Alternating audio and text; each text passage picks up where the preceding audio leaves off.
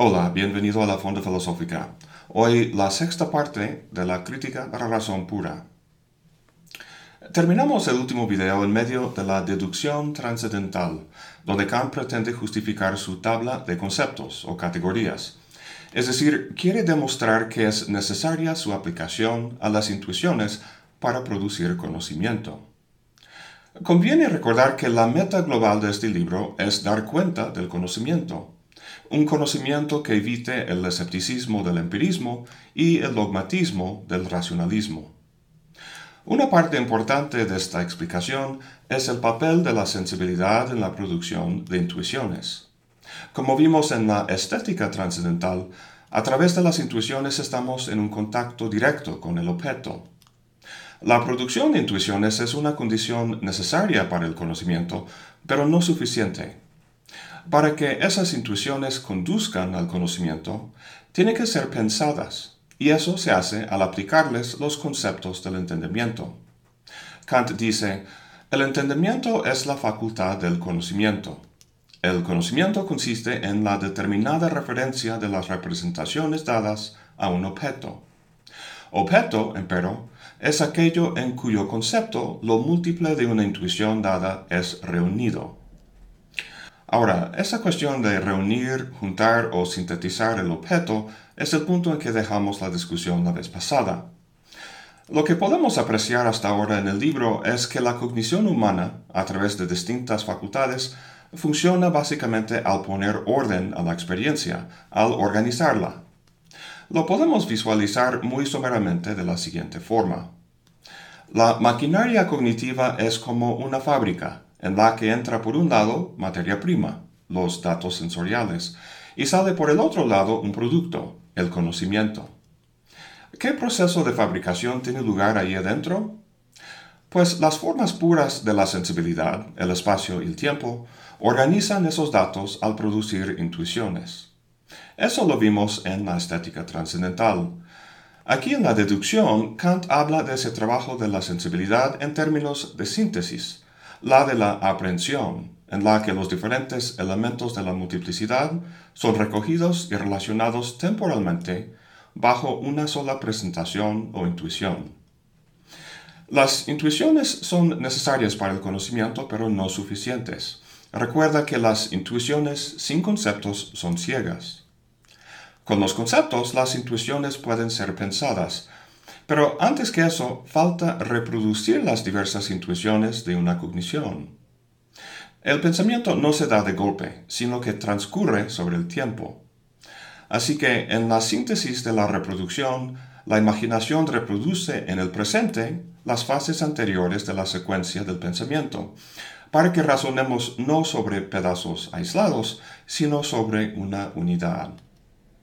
Como final tenemos la síntesis del reconocimiento, llevada a cabo por el entendimiento, la cual producirá conocimiento al aplicar conceptos a las intuiciones. Más concretamente, ¿de qué se trata esta última síntesis?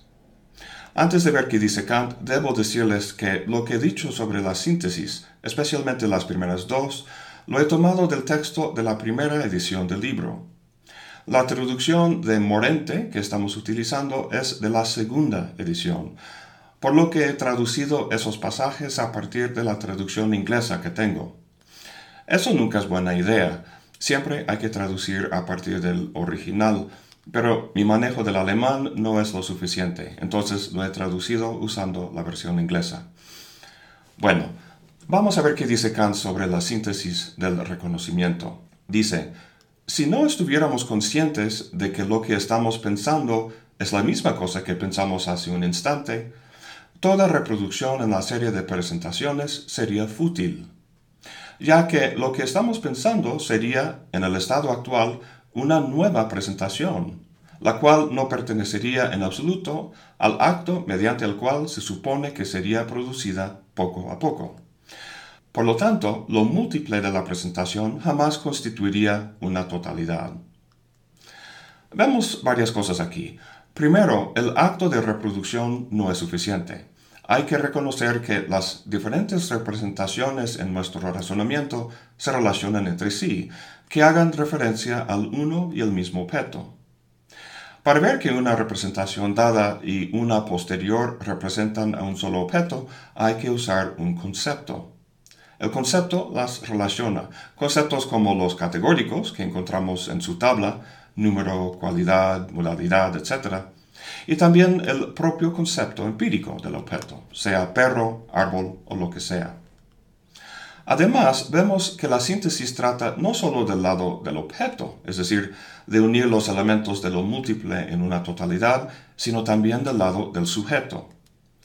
Para entender lo que quiere decir, vamos a dejar la primera edición y pasar al argumento de la deducción en la segunda edición. En la sección 16 elabora esta idea de estar consciente de la totalidad que presenta una intuición.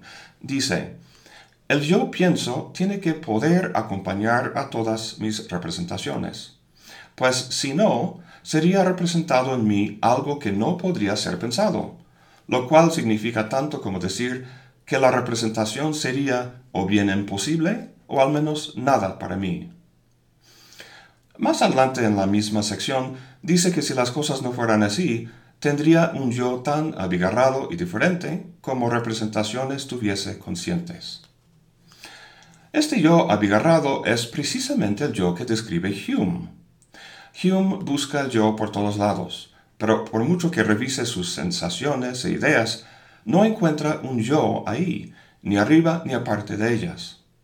Dice, la mente misma, lejos de ser un poder independiente, no es más que un conjunto de percepciones, sin unidad ni cualidad cohesiva. Si estamos hablando de un yo empírico, Kant está de acuerdo. Los estados psicológicos que aparecen en el sentido anterior son variados y no manifiestan unidad. No obstante, no podemos hablar de conocimiento de objetos si las representaciones de los mismos se dirigen a diversos yoes en diversos momentos.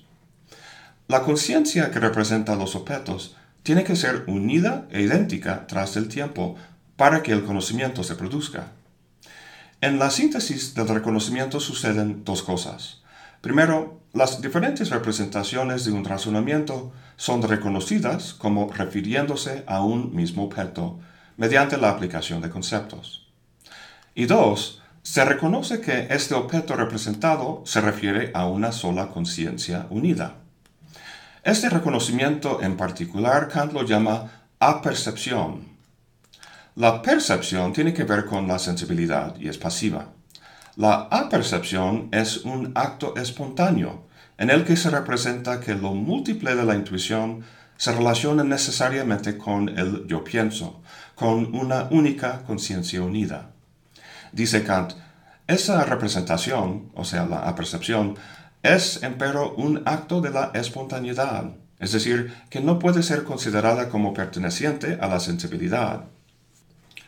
Tengamos muy claro estas dos formas de conocernos. Por un lado, podemos conocernos como el objeto de una representación en el sentido anterior. Cuando digo tengo hambre, estoy triste o quiero un coche nuevo, lo que conocemos son estados fragmentarios, puras apariencias que en su conjunto son abigarradas. En este sentido, nos conocemos de la misma forma que conocemos cualquier otro objeto que, se nos aparece, de forma receptiva y pasiva. Pero hay otra forma de conocernos, la apercepción.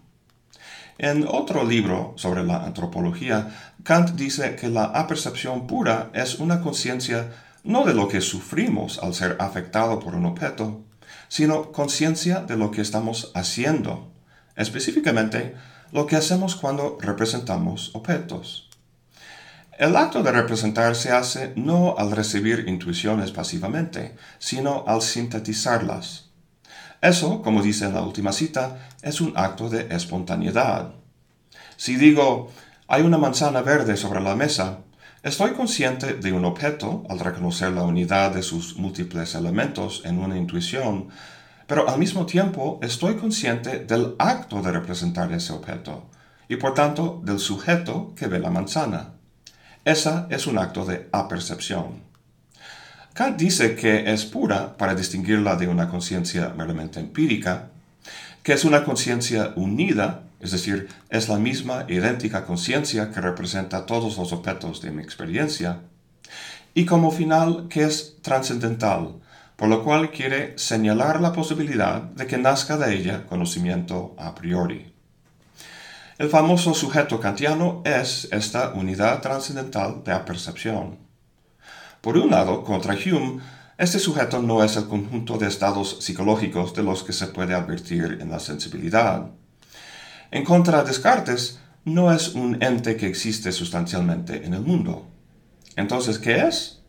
Es la actividad de pensar, el yo pienso. Kant dice, al vincular el yo con nuestros pensamientos, designamos el sujeto solo de forma trascendental, sin advertir en él ninguna cualidad en absoluto. De hecho, sin conocer nada de él, ni directamente ni por inferencia. El sujeto no lo podemos conocer, al menos conceptualmente, porque la aplicación de conceptos a intuiciones lo presupone. Como dice Kant, es bastante evidente que no puedo conocer como objeto aquello que tengo que presuponer para conocer cualquier objeto. Bueno, vamos a volver a la deducción. Recuerda que estás tratando de justificar la aplicación de sus categorías a las intuiciones. Y ya hemos visto el primer paso importante en su argumento, a saber, toda posible representación guarda una relación necesaria con un yo idéntico. Esto se debe al acto de apercepción que se lleva a cabo.